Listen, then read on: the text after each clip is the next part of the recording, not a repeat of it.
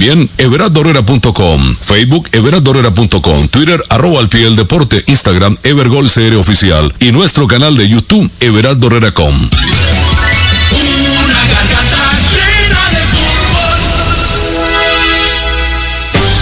su gran red de repetidoras en 107.1.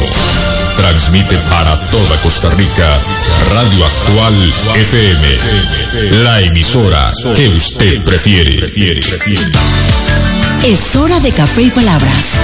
Conociendo más de la política, la economía y la sociedad de Costa Rica y el mundo. Con el politólogo Claudio Alpizar Otoya.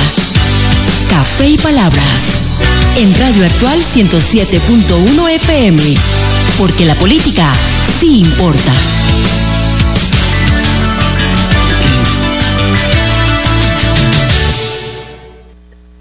Porque la política sí importa. ¿Qué tal amigos? Les saluda Claudio Alpizar Toya a través de Radio Actual 107.1 FM, con la ilusión de siempre de poder compartir con ustedes durante una hora temas importantes de la política nacional e internacional. Les recuerdo que este programa lo pueden ver, los que gusten seguirnos por internet, lo pueden ver eh, en eh, Facebook Live en 107.1 FM donde eh, está nuestro programa en vivo con imagen. También les recuerdo que siempre lo subimos eh, después de mediodía, dos de la tarde, eh, a Spotify, a Apple Podcast y a Google Podcast. Ahí puede buscar Café y Palabras, igual que Noche sin Tregua, y encontrará todos los audios de los programas que desarrollamos para que los escuche cuando usted prefiera.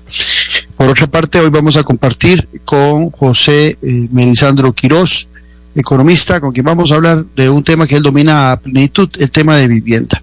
Tanto las oportunidades que, hay en el país como la escasez de vivienda, la situación eh, del momento del el tema vivienda en el país. De eso vamos a hablar eh, hoy con Melisandro Quirós, economista. Eh, ¿Qué otra cosa se me queda por ahí? Les recuerdo que ya Noche sin Tregua eh, arrancó el domingo pasado. Volvemos a estar en la televisión nacional todos los domingos a las 8 de la noche, como fue el último año, en eh, Tica Visión. Tica Visión se ve en Liberty, se ve en Telecable, se ve en televisión abierta y para los que tienen otra cablera que todavía no estamos por ahí, eh, y se les dificulta verlo, pues está el YouTube, el canal de nuestro programa, que inclusive ahí están acumulados los, las 11 temporadas de programas de Noches y Tregua, desde el primero hasta el del domingo pasado, los puede accesar en nuestro canal en YouTube. Bueno, pero antes de conversar sobre el tema de vivienda con Melisandro Quiroz, así pienso. Así pienso, con Claudio Alpizar. En Radio Actual 107.1 FM. Hablemos de la Alianza del Pacífico, pero hagámoslo desde la perspectiva de la oportunidad política que fue y que hoy no es. Allá en el 2014, eh, a principios del 2014, cuando se acababa el gobierno de la presidente Laura Chinchilla, la presidente que le había dado muchas vueltas, que había divagado mucho en este convenio, esta alianza del Pacífico, lo firmó en los últimos días a nivel de papa caliente que le dejaría a el gobierno de Luis Guillermo Solís. Eh, se firmaba la alianza, pero no asumía el gobierno de Laura Chinchilla ninguna transformación para ingresar eh, a la Alianza del Pacífico. Pero firmó la carta de intenciones y dijo que Costa Rica sí iba. Entra el gobierno de Luis Guillermo Solís 2014-2018 y durante todo ese periodo se le da muchas largas. Quien era el presidente de la República no estaba convencido de la Alianza del Pacífico y su canciller, Manuel González, sí estaba más identificado con el tema. En esas cosas de la vida me tocó estar en un congreso, un foro, que se abrió de el 6 al 8 de marzo, si mal no recuerdo, del 2015. Ese foro era organizado eh, por el Instituto Internacional de Estudios Estratégicos, una organización muy reconocida de ciencias políticas británica que organizaba el diálogo de Cartagena en Cartagena de Indias, Colombia. Ahí tuve la oportunidad de hablar eh, en los pasillos con quien era la canciller en aquel momento de Colombia, eh, junto con quien presidía Colombia, el presidente Santos. Hablé con doña María Ángela Holguín. Ella, cuando se dio cuenta que yo era de Costa Rica, la primera pregunta que me hizo fue, ¿por qué Costa Rica no era parte de la Alianza del Pacífico? En ese momento le dije yo que los que más sufrían con la posibilidad de ingresar a la Alianza del Pacífico era el sector agrícola, que el sector agrícola ya había sufrido mucho y que había en Costa Rica eh, poca empatía con los tratados de libre comercio, sobre todo en el sector agrícola. Recuerdo que en ese momento ella me dice, cuando yo le pregunto que por qué tanto interés de que Costa Rica participe en la Alianza del Pacífico, ella me dice que el interés surge a razón de lo que representa Costa Rica en su sistema democrático tan sólido en América Latina. La pregunta se la hacía yo porque le decía que Colombia, Perú, Chile y México eran economías muy grandes, muy poderosas y que eh, me llamaba la atención tanto interés de que Costa Rica estuviera siendo nuestro país tan pequeño. Era un asunto de estrategia política. Y ella me dice en ese momento que la estrategia política va porque eh, en estos momentos eh, esos cinco países que estaban gobernados por presidentes mucho más equilibrados, Santos, Humala, Bachelet, el mismo Peña Nieto, eh, tenían la intención de desarrollar la Alianza del Pacífico en contrarrespuesta del ALBA. Recuerden ustedes que todavía el ALBA estaba en aquel momento vigente, hoy no existe, y eh, que por eso era el interés de que Costa Rica participara. Pero me decía ella que lo que le preocupaba es que veía al presidente muy dubitativo, Guillermo Solís, y que el canciller Manuel González le decía que sí, que sí iban a la Alianza del Pacífico, pero recibía un mensaje diferente del presidente de la República. Hago este marco de referencia porque hoy la situación política es muy diferente.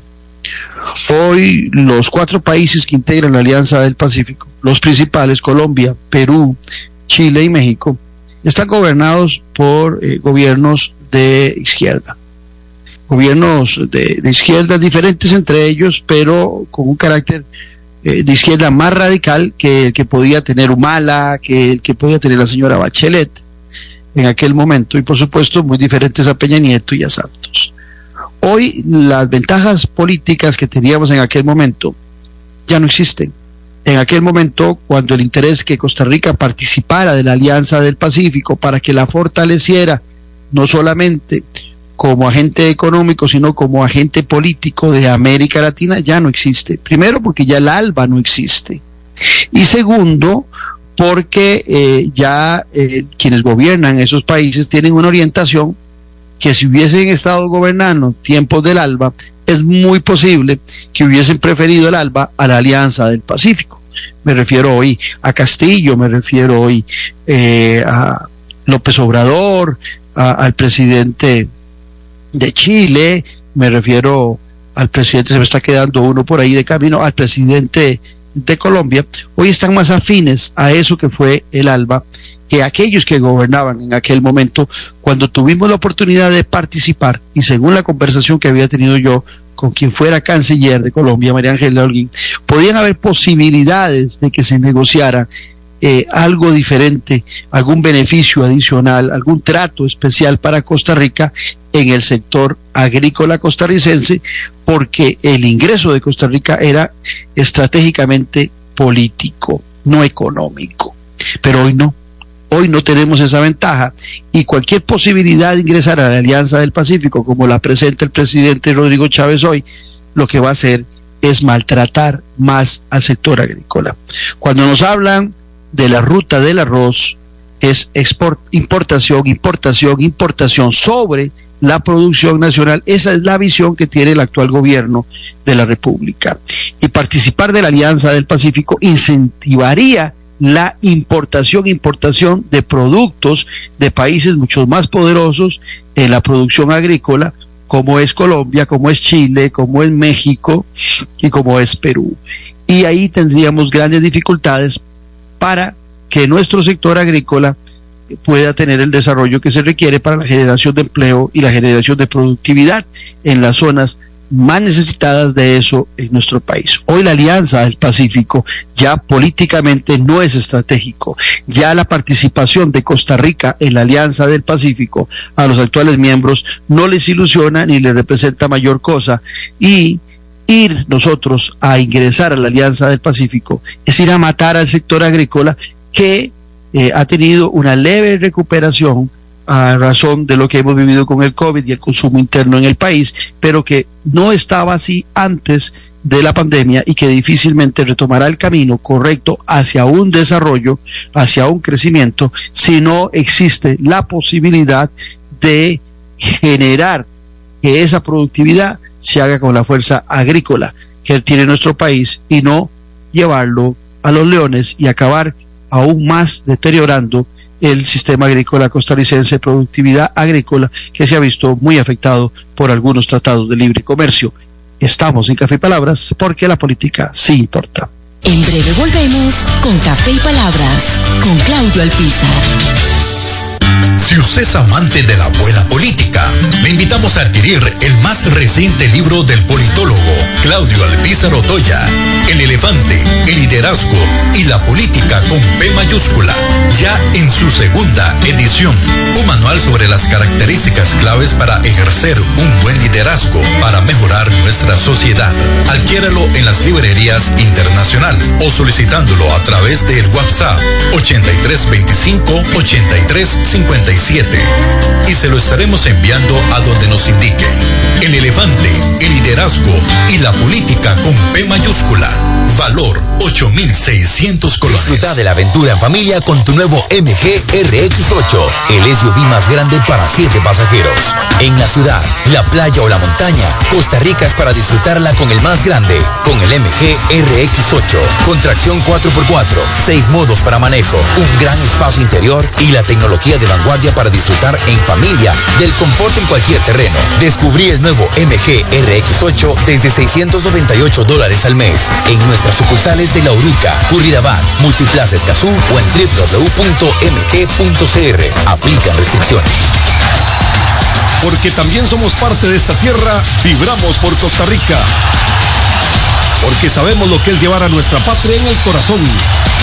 Entregamos el nuestro por su desarrollo porque somos 100% ticos, nos mueve la misma energía y nos une los mismos sueños. Grupo ICE, la alineación que te conecta. Nueva temporada de Noche sin Tregua con Claudio Alpizar. Durante 11 temporadas hemos disfrutado junto a usted de lo mejor de la política, de la sociología, de la economía y más, para formarnos como mejores ciudadanos. Acompáñenos todos los domingos al ser en punto a las 8 de la noche. Disfrute de la política con P mayúscula, por Tica Visión y por nuestro canal en YouTube. Noche sin tregua, con los mejores análisis y debates de la política nacional e internacional. Noche sin tregua, la política con P mayúscula. Domingos, 8 pm.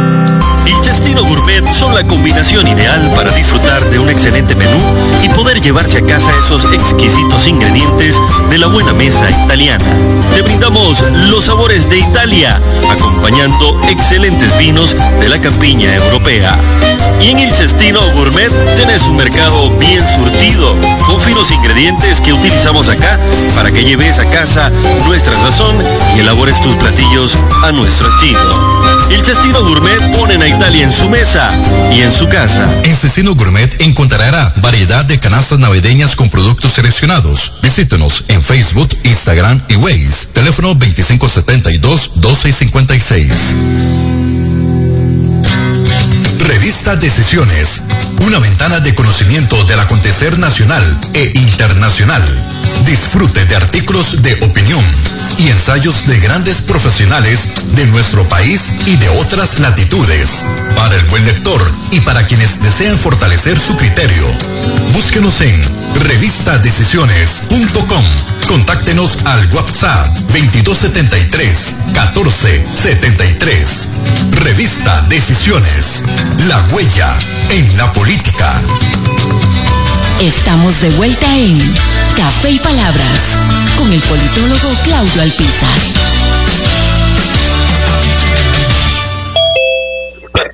Porque la política sí importa. Ya casi está con nosotros José Melisandro Quiroz, economista, con quien vamos a hablar del tema de eh, la vivienda en Costa Rica, perdón. Estaba eh, revisando algunos datos por acá. En relación, mientras entra eh, Melisandro, en relación con lo que acontece en relación del agro costarricense, es preocupante.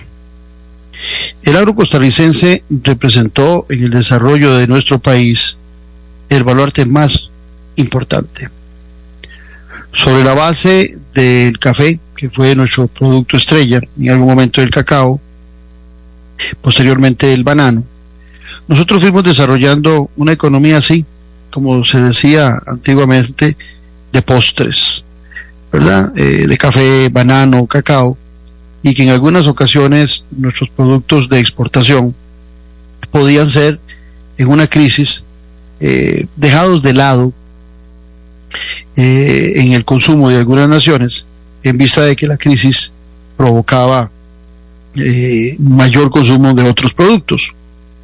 Y es lo que normalmente nos sucede a muchos de nosotros cuando la situación está difícil, ¿verdad? en la mesa de nuestros hogares en donde eh, no queda eh, eh, dinero para sustirla el almuerzo o la cena de todos los días, no queda el dinero suficiente como para tener un plato, un postre adicional. Esto hizo que nuestra economía tuviera que irse diversificando en otra variedad de productos.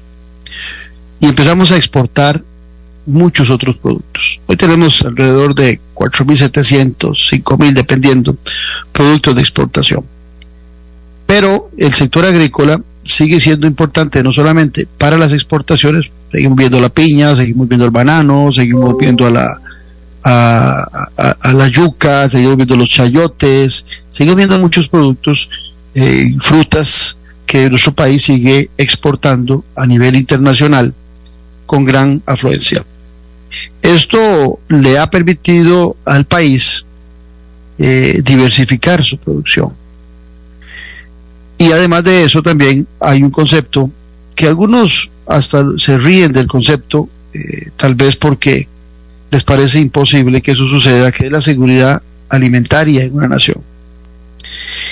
Y la importancia que tiene eh, el poder producir una buena cantidad de los productos que consumimos sobre todo aquellos que son de nuestra dieta particular como costarricenses, caso del arroz y del frijol.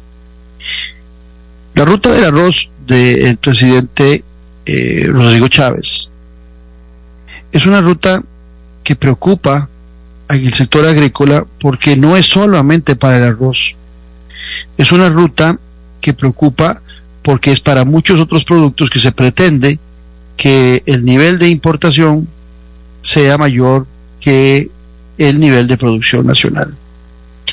Y se parte de una premisa que es errada y es contradictoria con el concepto de la seguridad alimentaria, que es que es más barato importar productos de otras latitudes y que eh, el costarricense eh, reciba beneficios por una disminución sustancial. Eso es lo que se vende, ¿verdad? Una disminución sustancial en el consumo de esos productos a la hora de comprarlos. Sin embargo, en el caso particular del arroz hemos visto que no es así. Y también es cierto que, eh, por otro lado, nosotros requerimos para nuestra estabilidad, para nuestra paz social, tener acceso a muchos productos que se producen en las zonas costeras y las zonas urbanas de nuestro país. Productos que a todas luces eh, cuando tienen que competir con naciones muy grandes, con grandes territorios, con producciones masivas y seguramente también con mucho acceso a la tecnología, se complica. Algunos dirían ante esta exposición que estoy haciendo. Sí, pero lo que importa es cuánto me cuesta a mí ese producto. Aquí es en donde surgen eh, posibilidades y que lo hacen muchos gobiernos de países desarrollados, oígase bien, de países desarrollados, donde ante el concepto de seguridad alimentaria o alimenticia, eh, se busca eh, proteger la producción nacional con subsidios. Y esos subsidios no solamente le permiten cuando hay una buena cantidad, donde sobra hasta para exportación, que nuestros eh, productores puedan distribuir esos productos eh, con un precio competitivo a nivel internacional o y a lo interno del país, como hay un subsidio, para que los costarricenses lo puedan consumir eh, a buen precio, el Estado participa en un subsidio para promover la producción. Esos subsidios en algunos países eh, son permanentes para ciertos productos que definen como estratégicos y claves. Eh, en unas ocasiones son eh, subsidios que se dan estratégicamente por un periodo mientras se acopla el mercado, mientras se desarrolla el productor nacional, mientras echa músculo para poder competir, competir perdón, con productos importados o, ¿por qué no? Mientras se logra aglutinar una buena cantidad para que no solamente permita el consumo interno, sino la exportación de ese producto.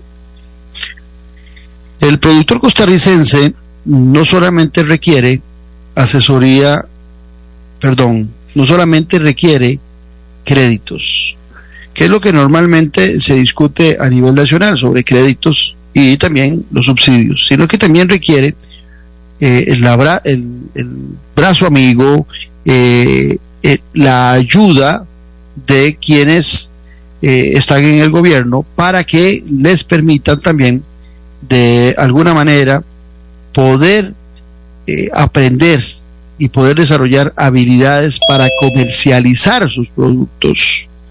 Esa comercialización de los productos es fundamental en el caso del productor agrícola costarricense. En muchas ocasiones tienen el crédito, tienen el territorio, pero no tienen la capacidad de comercializar lo que producen e inclusive eh, hasta se les complica aglutinarse entre ellos para lograr no solamente eh, abarcar la, el consumo nacional de X o Y productos, sino que también se les complica también el poderse aglutinar para en una forma conjunta realizar exportación. Eso, eso es lo que ha venido a ayudar mucho las cooperativas en nuestro país y que algunos a veces no comprenden en qué consiste eh, una cooperativa. Y en algunas ocasiones se sataniza a algunas cooperativas por el éxito que logran tener. El caso de Dos Pinos, ¿verdad? En donde muchos satanizan el poder, el crecimiento, la fortaleza que tiene esta institución, que es una cooperativa a nivel centroamericano, porque tiene éxito. Porque algunos parten de la premisa que una cooperativa siempre tiene que ser pobre o siempre tiene que tener niveles de producción muy limitados, que no se pueden salir de las fronteras.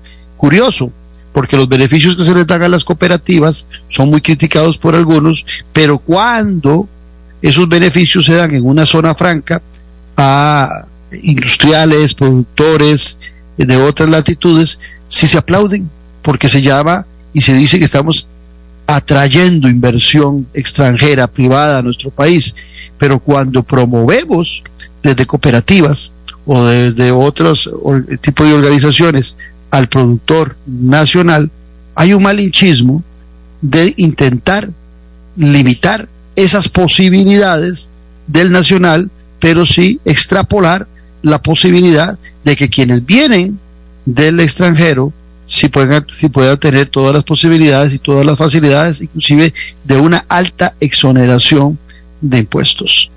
Pero cuando se trata de darle una exoneración de impuestos a las cooperativas porque generan utilidades para algunos sectores, pues ahí a muchos les molesta. Somos malinchistas.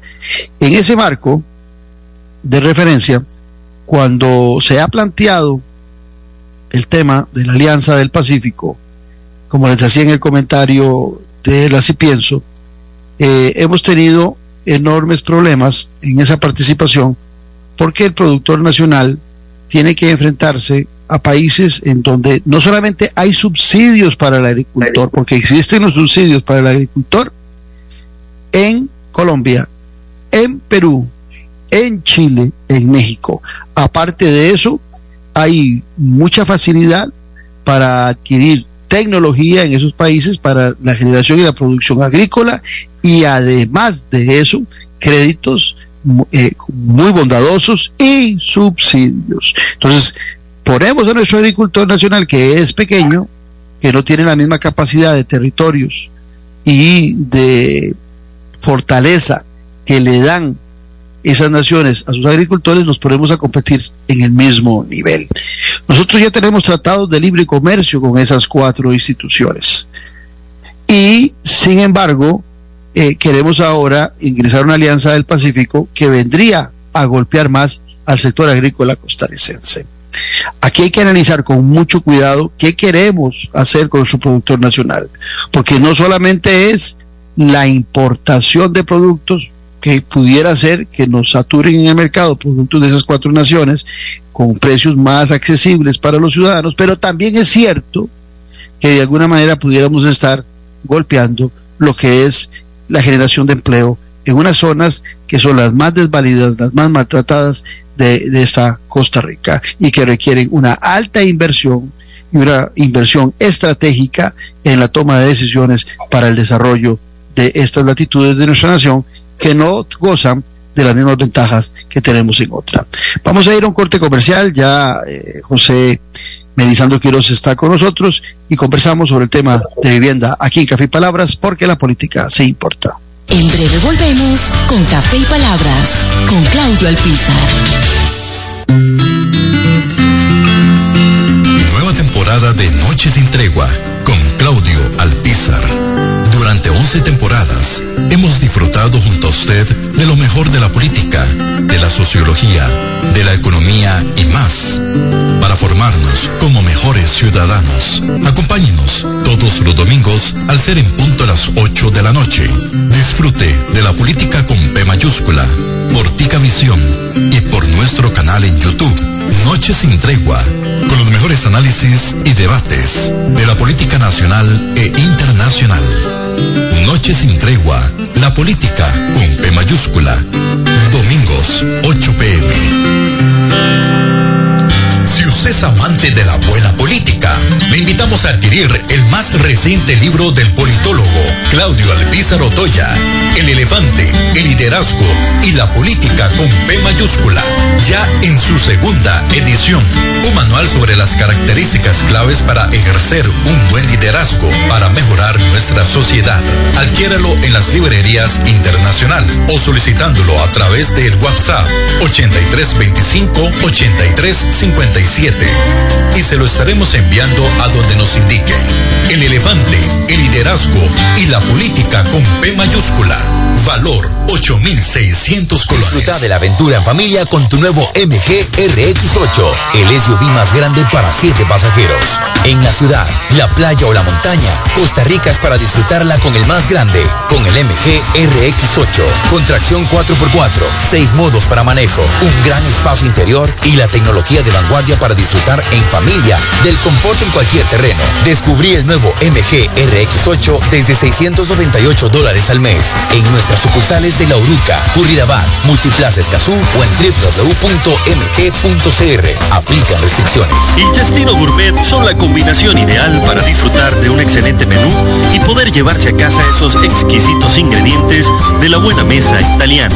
Te brindamos los sabores de Italia, acompañando excelentes vinos de la campiña europea.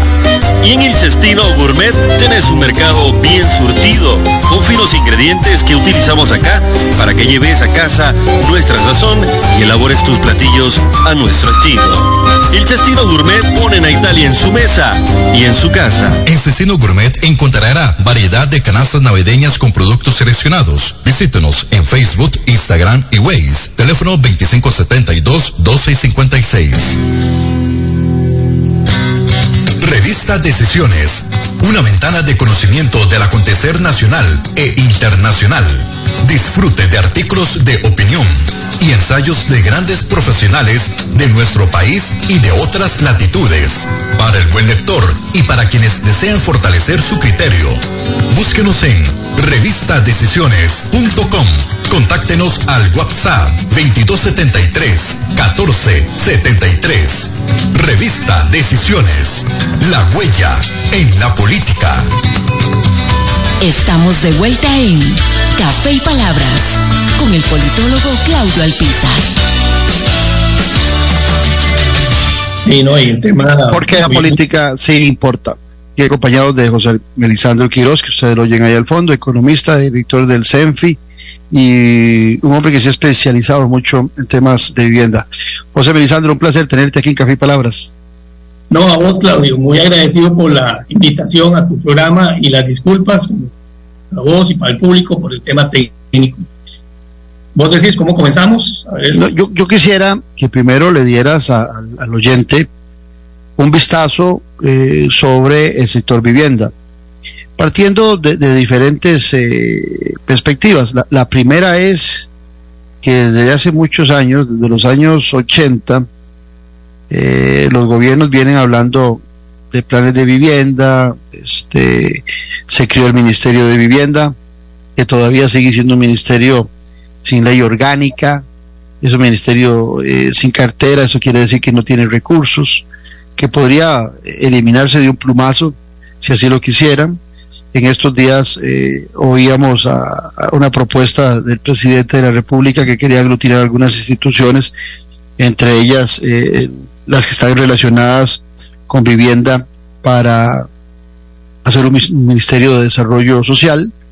Eh, por otro lado, eh, la clase media costarricense, media media, no la media alta, la media media, tiene altas dificultades para adquirir vivienda. Eh, los sectores populares tienen más acceso a viviendas, viviendas a veces muy limitadas en su tamaño y en sus condiciones, y ya la clase media alta y la clase alta, pues es otro tema que en este momento no nos interesa, nos interesa hablar de, de la clase media media hacia abajo y las dificultades que tiene para adquirir vivienda. Entonces, tal vez lo importante, Melisandro Quiroz, sería que vos le hagas al, al oyente de Café y Palabras un marco de referencia de cómo está la situación de la vivienda, tanto de la escasez o de la oferta de vivienda, como de las posibilidades de adquirir vivienda para muchos costarricenses. Perfecto, Claudio. Vamos a ver, eh, en el CENFI, nosotros en el Centro de Estudios del Negocio Financiero e Inmobiliario hacemos periódicamente lo que llamamos la radiografía del sector de vivienda. Esto lo hacemos con base a los datos que genera la encuesta nacional de hogares de el INEC cada año. Uh -huh. Acaba de salir. Entonces, los resultados comparativos son bastante, llamaríamos sorprendentes y significativos, don Claudio, y para el público. Para que los ubiquemos, el primer dato importante de este periodo es la aparición en este 2022 de 72.241 viviendas nuevas, entre comillas. O sea, esas viviendas no estaban en el 2021 y aparecen en el 2022. Aquí sí es importante, Claudio, y para la audiencia, tener eh, una definición de lo que mide INEC como vivienda. Porque cuando hablamos de este número, quizás muchos de los que nos oyen y nos ven piensan en los anuncios de, de, de los periódicos o de televisión de esas casas. INEC lo que mide como concepto de vivienda lo que llamaríamos el concepto físico funcional. Una, una vivienda para INEC es un recinto, un recinto uh -huh. físico donde pueden vivir una o dos familias, es un recinto donde se pueden atender necesidades básicas, comer, dormir y las fisiológicas. Es un recinto privado, tiene paredes y techos que la separan de otra unidad familiar y tiene un acceso independiente, Claudio. Eso es vivienda. Eso tampoco tiene que ver con el tema registral. Ah, porque eso podría significar que alguien podría hacer algo como la vivienda en el patio trasero si le queda campo. Uh -huh. el, el, tamaño ahí generalmente por normativa costarricense mínimo comienza en 32 metros cuadrados, pero eso es lo que mide INEC. Entonces, este número hay que entenderlo en esa dimensión de lo que se está midiendo como el concepto de vivienda. Cuando vamos a analizar los datos, resulta que de estos 72 mil y resto de viviendas que aparecen, el 80% de ellas sea 58.365 unidades, se califican como vivienda en estado regular, Claudio. O sea, solo, eh, más o menos, solo 12.000 son viviendas buenas. O sea, 58.000 son viviendas regulares. que es una vivienda regular? De nuevo, es un calificativo que también viene... Estás, nos estás hablando de esas 72 mil y pico nuevas. de esas 72 mil, el 81%, para ser más preciso, 58 mil se califican como regulares. Esas son viviendas que están inconclusas, que tienen materiales dañados, que tienen grietas, algunas hasta problemas estructurales. Entonces, eso es interesante porque estamos teniendo una gran cantidad de viviendas para el 2022, un número que incluso si se compara con antes de la pandemia, para que se ubiquen los oyentes, es el doble de lo que aparecía tradicionalmente antes del 2020, del 2019. Ya tenemos 72 mil cuando antes aparecían por año 35 mil. Es una explosión de vivienda. Pero aquí lo, lo interesante es más cantidad o menos calidad porque el 80% precisamente son viviendas en estado regular. Eh, que es también importante en este, en ese sentido? Bueno, que cuando vamos a hacer la medición de lo que ahorita voy a llamar el déficit habitacional, uno diría que estas viviendas, aunque ya aparecieron, deberían ser mejoradas o sustituidas. Entonces, hay un problema técnico con el tema de la medición porque tenemos más viviendas de estado regular. Un segundo elemento, que un segundo hallazgo en la investigación es que de esas 72 mil un 35% de ellas, Claudio, se mantienen bajo la modalidad de vivienda en alquiler. Esos son 25.225 unidades de estas nuevas que aparecieron en vivienda en alquiler. Este número también hay que tomarlo y apuntarlo porque es casi cinco veces la cantidad de vivienda en alquiler que aparecía antes de la pandemia. Antes de la pandemia el número de viviendas de alquiler por año era aproximadamente unas 5.000. Entonces veas que ahorita tenemos 25.000. E incluso si uno hace el ejercicio 2017, 2021, en esos cinco años tenemos este mismo número de 25 mil. O sea, en cinco años teníamos 25 mil y solo en el 2022 aparecieron ese número de 25 mil 226 unidades. Entonces, es un número sorprendente. Entonces, aquí hay como ir atando cabos. ¿ah? El tema de una gran explosión de vivienda, vivienda regular y vivienda alquilada. Eh, es interesante cuando uno ve ese tema de la tenencia, Claudio, que precisamente la proporción más importante de tenencia de estas 72 es lo que se llama vivienda pagada. Entonces uno dice, ¿cómo? ¿No están financiadas? Y la respuesta es no.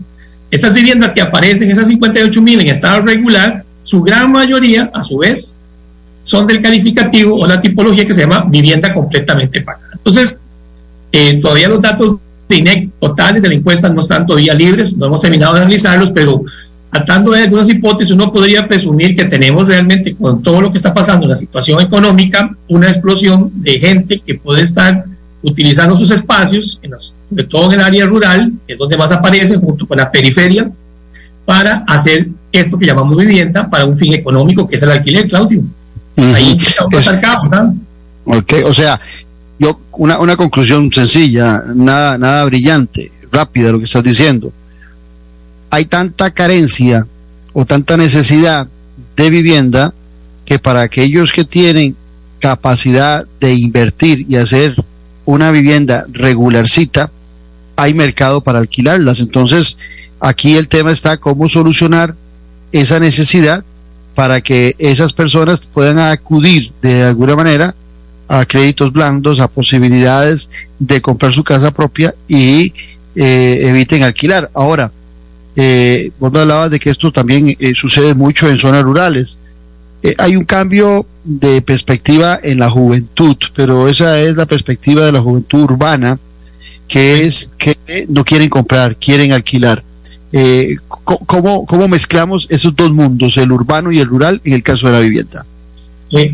Muy interesante, claro, tu pregunta. Precisamente ahí está parte de la relevancia y tocarse es un primer punto bastante crítico. Es decir, si existe una demanda por alquiler para estos grupos que estamos viendo de la parte rural y la periferia. Y eh, es importante la medición que hicimos el año pasado, que no creo que varíe mucho cuando estos datos ya estén disponibles, es que el, el, la población de, de ingreso que más alquila es lo que llamamos el segundo quintil, Claudio, que son familias de 450 mil colones. Ahí el 25% de las familias de ese grupo son las que alquilan. Es el grupo que más alquila en Costa Rica, la gente de 450 mil. Eso es una realidad separada, por ejemplo, poner extremos, de la gente que menos alquila, que es la gente de clase alta. Ahí la proporción de alquiler no llega ni al 15%. Entonces tenemos esos dos mundos. En la parte económica y en la parte precisamente que uno llamaría ya el tema incluso económico educativo están los jóvenes precisamente urbanos que necesitan trabajar en un área como la capital y que necesitan una cuestión, un recinto para, para vivir por el tema de desplazamiento y los costos. Entonces, ahí también genera una demanda que es un poco diferenciada y de hecho ahí tenemos un tema también de problema. El costo de la vivienda en el área urbana, metropolitana, es mucho, casi tres veces lo que es un costo de vivienda rural. Si uno va a los datos también del año pasado, vivienda rural, Claudio, aproximadamente una vivienda en el área rural cuesta 150 mil colones. Ese es el dato promedio que saqueó la encuesta el año pasado. Hay que actualizarlo, creo que no varían mucho, pero si te vas al área... Ese, ese es el costo de alquiler.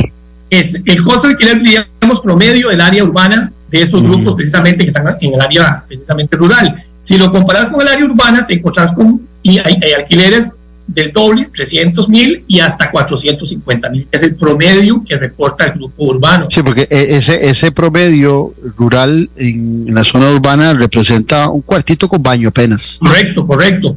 Aquí lo que pasa es que hay que tener también contextualizado cuánto representa para la gente rural 150 mil colones, Claudio, de alquiler. Es muy caro, hay que decirlo. Sí, claro.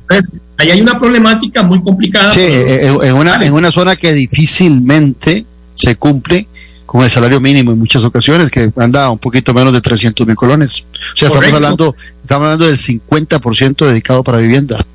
Correcto. Y en el área urbana, ahí precisamente por los montos, eh, estaríamos pensando que son jóvenes profesionales que también se encuentran en una disyuntiva de que no son sujetos de crédito y al rato no le interesa, como decías vos. Ese es el otro caso que es interesante cuando uno ve la demanda de vivienda en alquiler en el país es gente que lo que necesita es una solución de vivienda, pero no, no quiere, eh, como diríamos, embarcarse con un crédito. Entonces, ahí también tenemos gente que con ese tipo de perfil. Es la parte problemática de todo este fenómeno, pasando los números al otro tema, la otra cara de la vivienda, que es el financiamiento. Ni en el área rural, Claudio, ni en el área urbana estamos encontrando sujetos de crédito para las soluciones de vivienda que están apareciendo. Y aquí te doy otro número de referencia. Eh, cuando se habla de clase media, el el Banco Central, junto con el Colegio Federado de Arquitectos, hizo lo que llamamos un prototipo del costo de una vivienda de clase media. El último dato disponible es a marzo de este año, Claudio, y es de aproximadamente 45 millones de colones. Eso es lo que cuesta un prototipo de construcción, sin lote, sin lote. Cuando le sumamos el lote, Claudio, esa vivienda aproximadamente de clase media es de 65 millones de colones en este momento. Para que alguien pueda financiar esa vivienda, para que nos ubiquemos, eh, el año pasado ocupaba un salario aproximadamente de unos 850 mil colones, Claudio, año pasado. Ahora, con los aumentos de costos de la construcción, eh, una persona o la familia necesita un millón cien mil colones adicionales, es decir, casi un 15% más de aumento. Entonces, aquí tenemos problemas de todo tipo, Claudio. Uno es la demanda, la gente que ocupa, y otro que no calificas, la mayoría en estos momentos, porque la relación de, de cuota, a que nos ubiquemos, que es un 40%, es, e, e, esta vivienda de clase media aproximadamente es una vivienda que cuesta 420 mil colones de cuota, Claudio. O sea que esa vivienda es 65 millones. Y repito, tendrías que demostrar mínimo un millón cien mil colones de ingreso para ser sujeto de crédito. Entonces, es una problemática muy complicada. A esto súmele que ahora que las tasas de interés van para, hacia, para arriba, los bancos usan una técnica que se llama estresar al sujeto de crédito para saber si puede aguantar más aumentos de crédito, de tasa de interés. Entonces, este millón cien, los bancos, dependiendo de cómo se sientan a gusto, van a decir, no, no, no ocupo que tengas millón cien, ocupo que tengas millón trescientos para que soportes otro aumento más de tasa de interés en los próximos meses. Entonces, la problemática es bastante crítica. De hecho, los, datos de INEC muestran que la vivienda financiada, no Claudio, y los oyentes ha disminuido. O sea, lo que está apareciendo son estas modalidades de viviendas completamente pagadas, que son esas viviendas prototipos que están apareciendo para solucionar problemas de las familias o para un fin económico. Eh, esto nos lleva al tema también de la política pública y ahí sí es complicado. Eh, hay una, una reflexión que uno podría hacer en este momento, Claudio, es eh, volver un poquito a, ser críticos a nosotros mismos y revisar los mecanismos que históricamente hemos usado para atender el tema de vivienda. Y ahí uno podría usar un panorama histórico. Por ejemplo, el IMBU nació en los años 55, no sé si es un poco las fechas, pero por ahí nació el IMBU y era para atender a la gente de clase baja. Y ahí nació también aquel programa que no sé cuántos se acuerdan del de, eh, programa de ahorro y crédito del INDU. No, no sé si todos se ubican, Claudio, pero ese programa nació porque en aquella época las inflaciones eran espectaculares. No sé si te acuerdas, las inflaciones del 15, 20%, y entonces el INBU daba casas del 8%. Entonces, e, era una cosa que la gente lo buscaba porque era un mecanismo. Esa era una forma en que empezamos a solucionar el tema de vivienda. Y, las, y las casas, te lo digo porque en algún momento eh, anduve yo en una auditoría de, de vivienda del actual sistema y las casas, creo yo, que eran de muchas mejores condiciones que las que se están dando hoy en día, por lo menos más amplias, totalmente terminadas. Y hoy muchas caen en esa vivienda que vos hablabas regular, eh, que se hacen por fines comerciales, pero que también desde los planes de, vivienda del Estado también se hacen muchas de esas casas regulares donde terminan sin puertas en los closets, sin las puestas internas, sin el techo del patio de pilas, eh, qué sé yo, sin, sin, cielo raso. O sea, también desde el Estado, eh, muchos de los proyectos que se financian son como esas 58 mil casas que hablabas vos, que se produjeron el año pasado, pero que son viviendas regulares, llamadas, ¿verdad? Si no me equivoco. Sí, es, es, el calificativo. Aquí la problemática sigue siendo, don Claudio, a nivel de política económica, cuando uno ve estos números y uno dice, bueno, ¿qué podemos hacer? Complicado, ¿ah?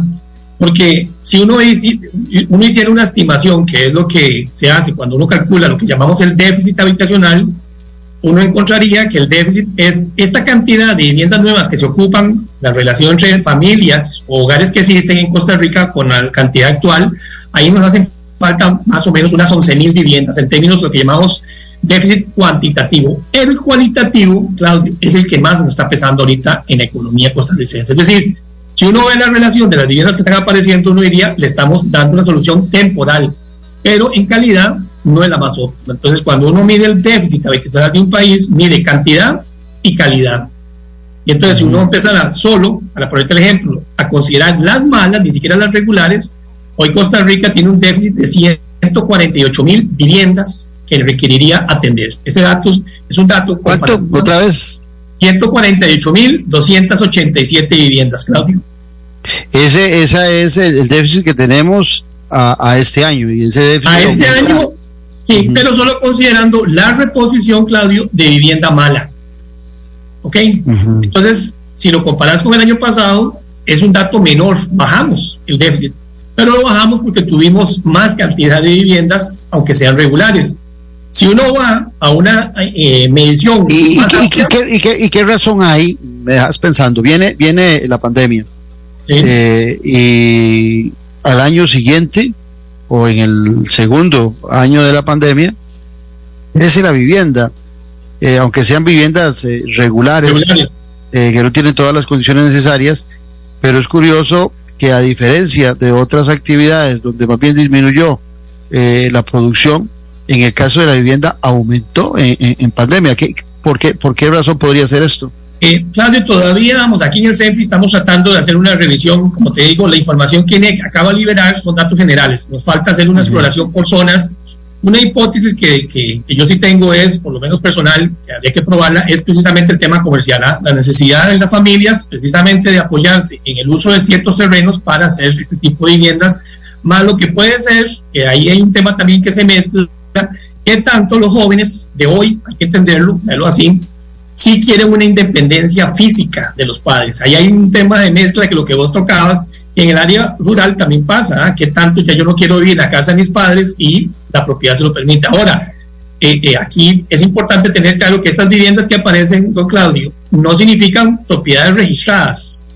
Esto puede estar muy relacionado con lo que el Colegio Federado de Ingenieros Arquitectos ha venido mostrando, de que en ciertas zonas, sobre todo zonas rurales, hay un alto eh, eh, construcción no registral o no debidamente legalizada frente al colegio o las municipalidades. Eso es un fenómeno que podríamos estar asociando a esta explosión de viviendas.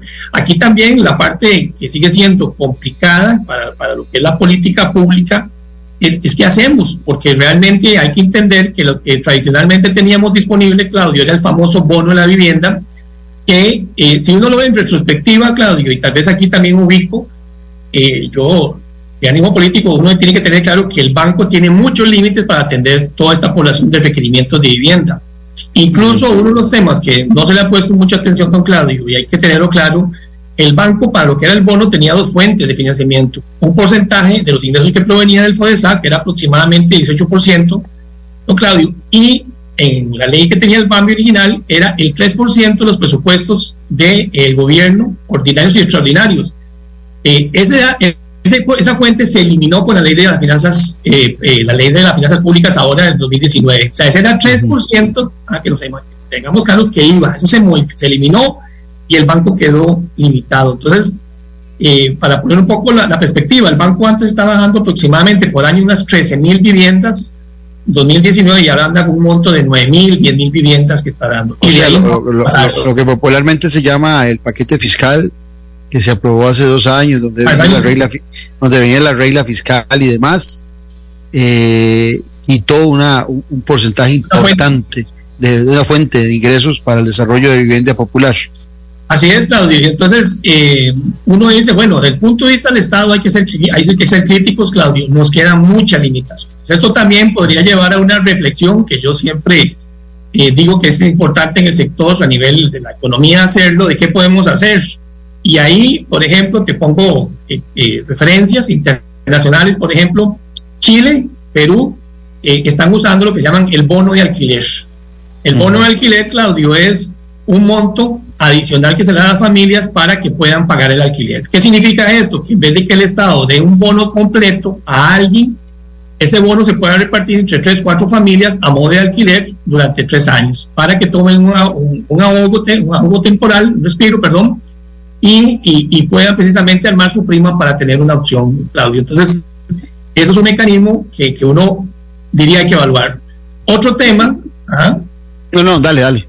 No, eh, uno, de nuevo, tiene que ser crítico con lo que están haciendo. Por ejemplo, yo lo, lo, publiqué hace unos días.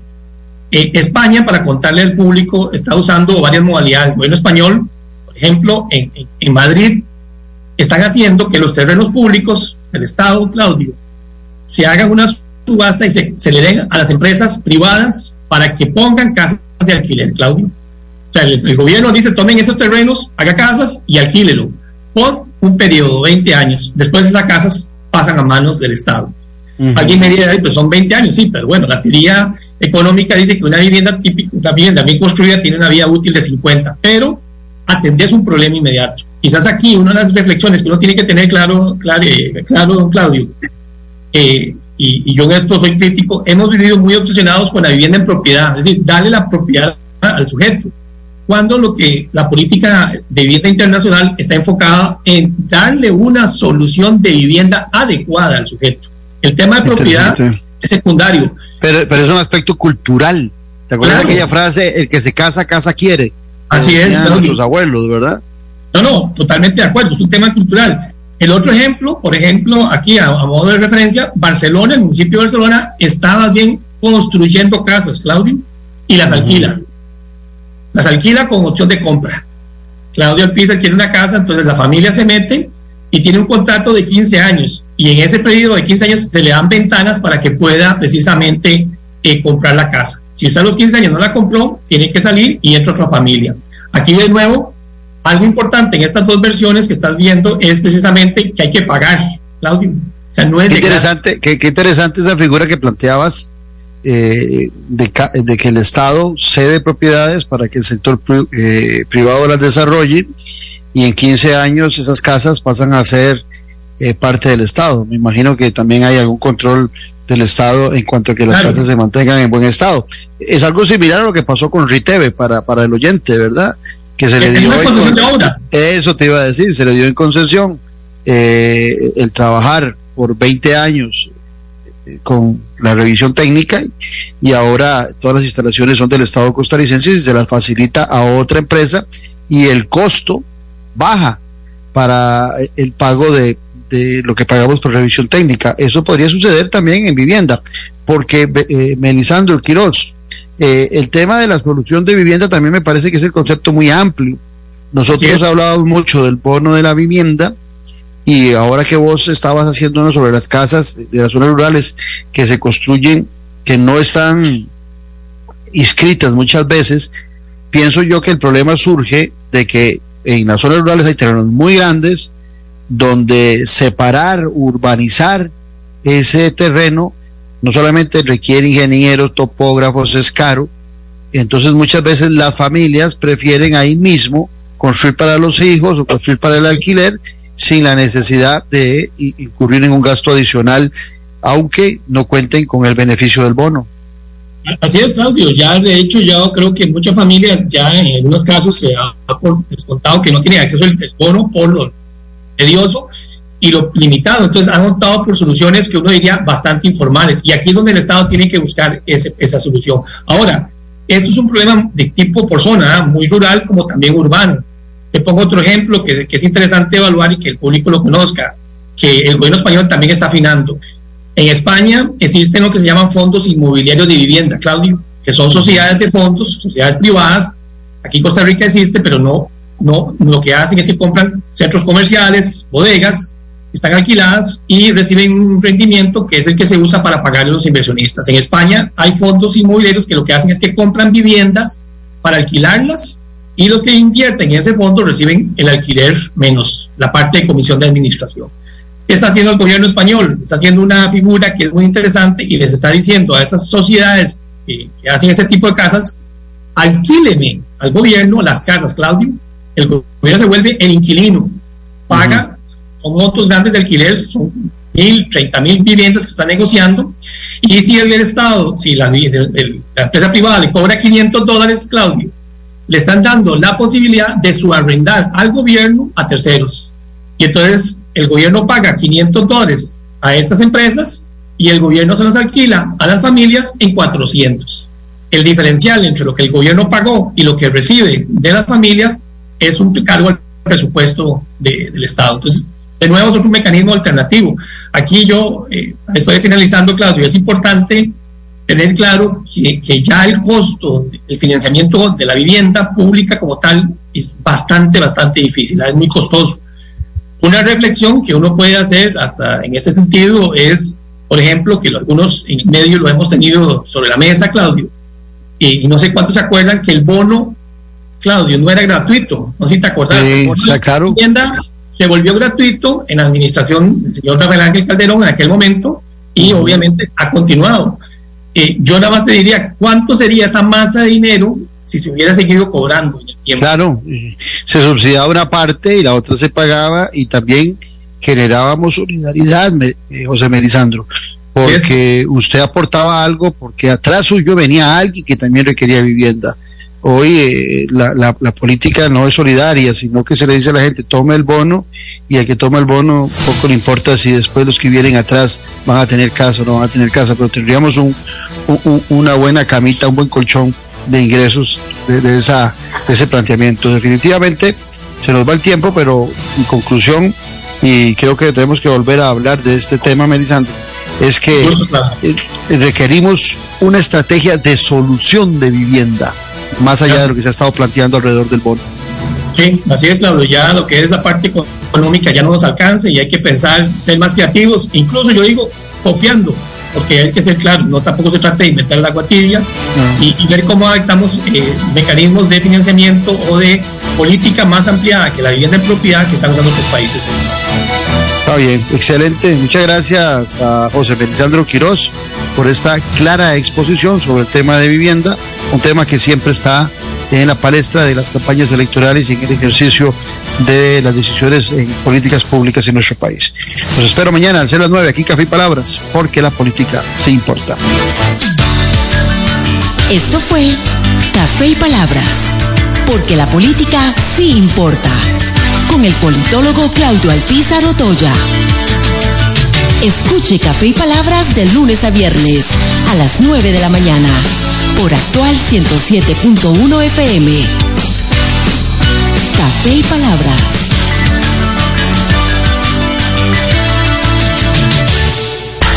Aquí y ahora, las noticias del momento en actual FM.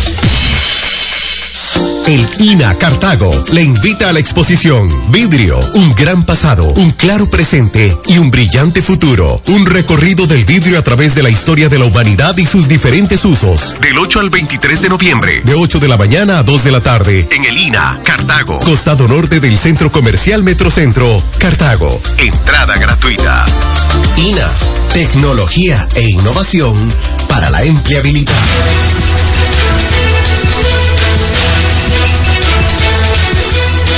Gracias, buenos días. Y bueno, la Junta de Protección Social